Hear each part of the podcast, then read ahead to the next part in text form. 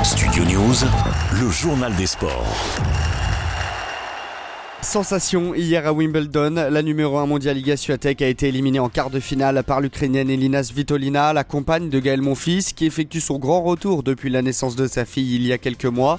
Déjà en forme à Roland Garros avec une élimination en quart de finale, Svitolina s'offre cette fois une place dans le dernier carré après avoir battu la polonaise en 3-7, 7-5, 6-7, 7-2. La joueuse ukrainienne affrontera Marketa Vodrousova en demi-finale. La Tchèque a sorti Jessica Pegula hier, tandis qu'on attend aujourd'hui la fin des quarts de finale avec Hans Jaber contre Ribakina et Sabalenka face à Kiz. Et puis euh, chez les hommes, Djoko s'est logiquement qualifié hier en 4-7 contre Roublev, 4-6, 6-1, 6-4, 6-3 et sera opposé à Yannick Sinner en demi. Aujourd'hui, euh, Carlos Alcaraz est opposé à Holger Rune, alors que dans le même temps, Medvedev affronte Eubanks.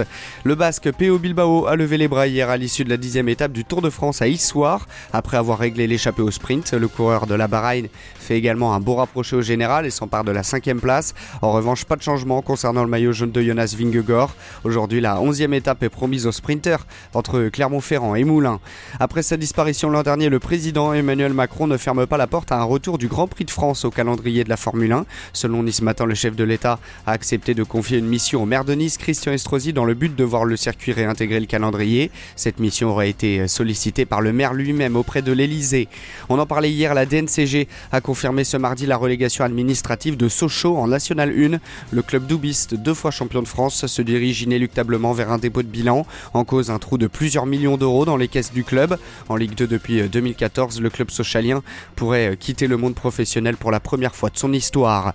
Enfin, la Cour européenne des droits de l'homme a donné raison à Casper Semenya, atteinte d'hyperandrogénie. L'athlète sud-africaine est engagée dans un bras de fer avec la Fédération internationale d'athlétisme depuis des années, qui a défini un seuil maximal de testostérone pour concourir avec les femmes. L'athlète est ainsi obligé de prendre un traitement hormonal pour faire baisser son taux de testostérone si elle veut concourir.